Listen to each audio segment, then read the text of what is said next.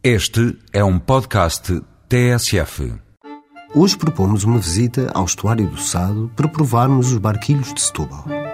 As origens deste doce remontam ao tempo em que os laranjais ocupavam uma parte importante da Península Ibérica.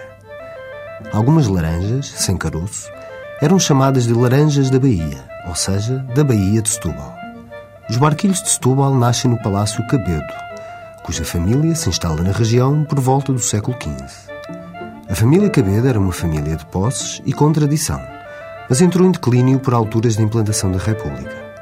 As primeiras pastelarias, no início do século, a fabricar o doce, foram a pastelaria havanesa que os vendia em caixas avulso.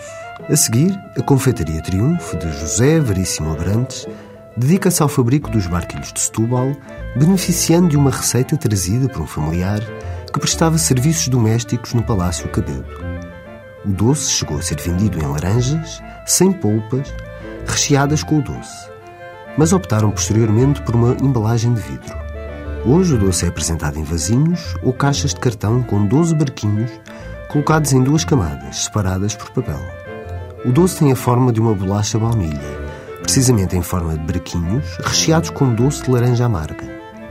A casca de laranja é sujeita a uns dias de maceração em água, sendo depois cozida e triturada. Depois mistura-se o açúcar e vai ferver enlumbrando até atingir a consistência desejada. Depois de frio, é colocado nos barquinhos.